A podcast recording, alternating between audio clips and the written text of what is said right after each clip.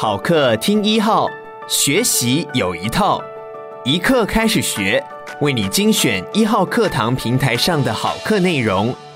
每天十分钟，让你遇见更好的自己。现在就订阅一号课堂 Podcast，在第一时间收听到我们提供的精彩内容吧。接下来请听彭广林的音乐不只是音乐。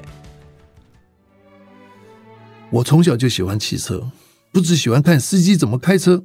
也喜欢听各式各样汽车排气管发出的声音。不同排气管发出的声音带给我不同的感受。有些声音浑厚有力，让人直觉这部车子引擎马力很大，可能有三百匹马力，零到一百公里加速度大概只要五秒钟。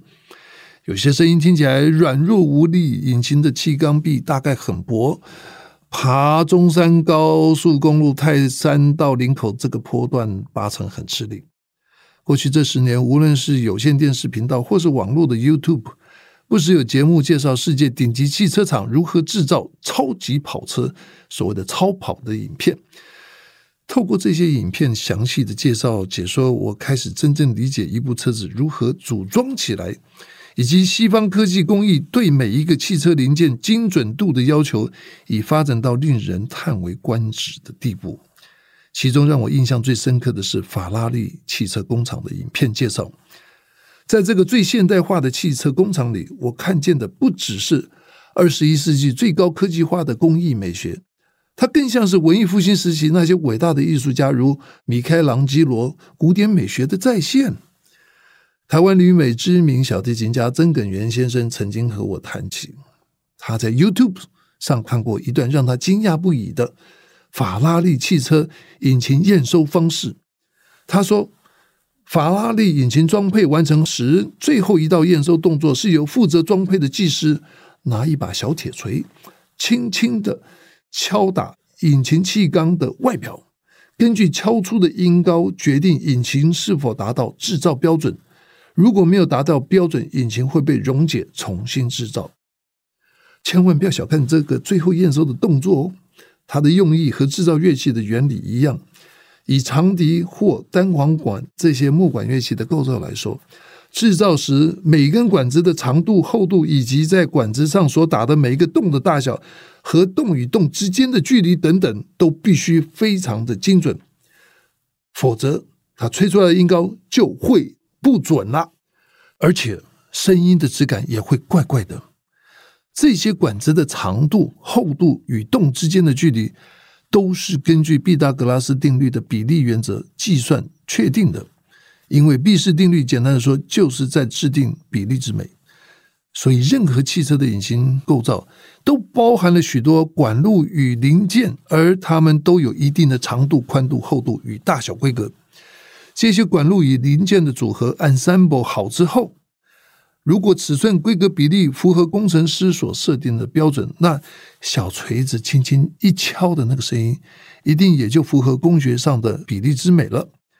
听音乐会时，音乐家在舞台上的第一个动作一定是调音，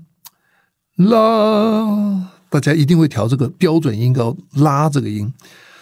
调音的用意与制作乐器和汽车引擎一样。大家的标准必须一致，一起演奏时才能产生和谐的声音。我特别喜欢法拉利与 BMW 五系列汽车引擎发出来的声音，因为它们的声音具有比例和谐之美。比如说，当法拉利引擎转速达到每分钟七千转以上的时候呢，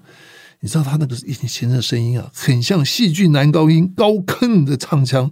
仿佛听到已故的著名意大利。歌剧男高音帕法罗蒂飙 high C 的高音帕法罗蒂，而 B N W 的声音则完全不一样。它浑厚低沉的引擎声，就像你听见的华格纳歌剧里面那个男中音的唱腔，浑厚而迷人。下次有机会听到这些汽车引擎声音的时候，不要忘了，这样的声音可是由具有艺术家品味的工程师调教出来的。科技始终来自于人性。来自于人性中追求完美的 DNA。音乐小词典：华格纳的歌剧。华格纳 （Wilhelm Richard Wagner）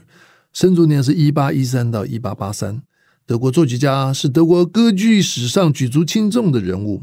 华格纳在莱比锡求学时，对歌剧发生了兴趣，开始学习作曲、对位法、和声等理论基础。他所有的作品都自己写剧本、做音乐，甚至担任指挥。一八四二年，他在德勒斯登找到歌剧院指挥的工作，总算安定下来，专心创作他自己的歌剧。一八四八年，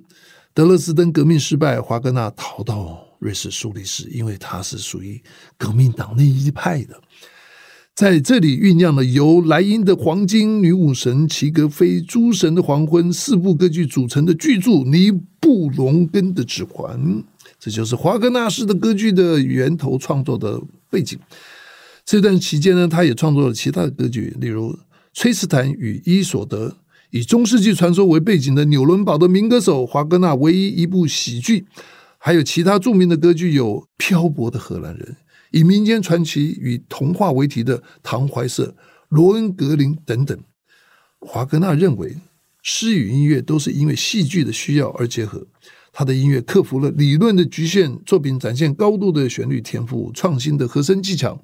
以及出神入化的配器才能。他的歌剧改变了十九世纪后半的歌剧形态，对音乐史的影响非常深远。感谢你收听一刻开始学，鼓励你现在就下载一号课堂 APP，购买彭广林的音乐不只是音乐，收听完整课程吧。每天十分钟，遇见更好的自己。一号课堂。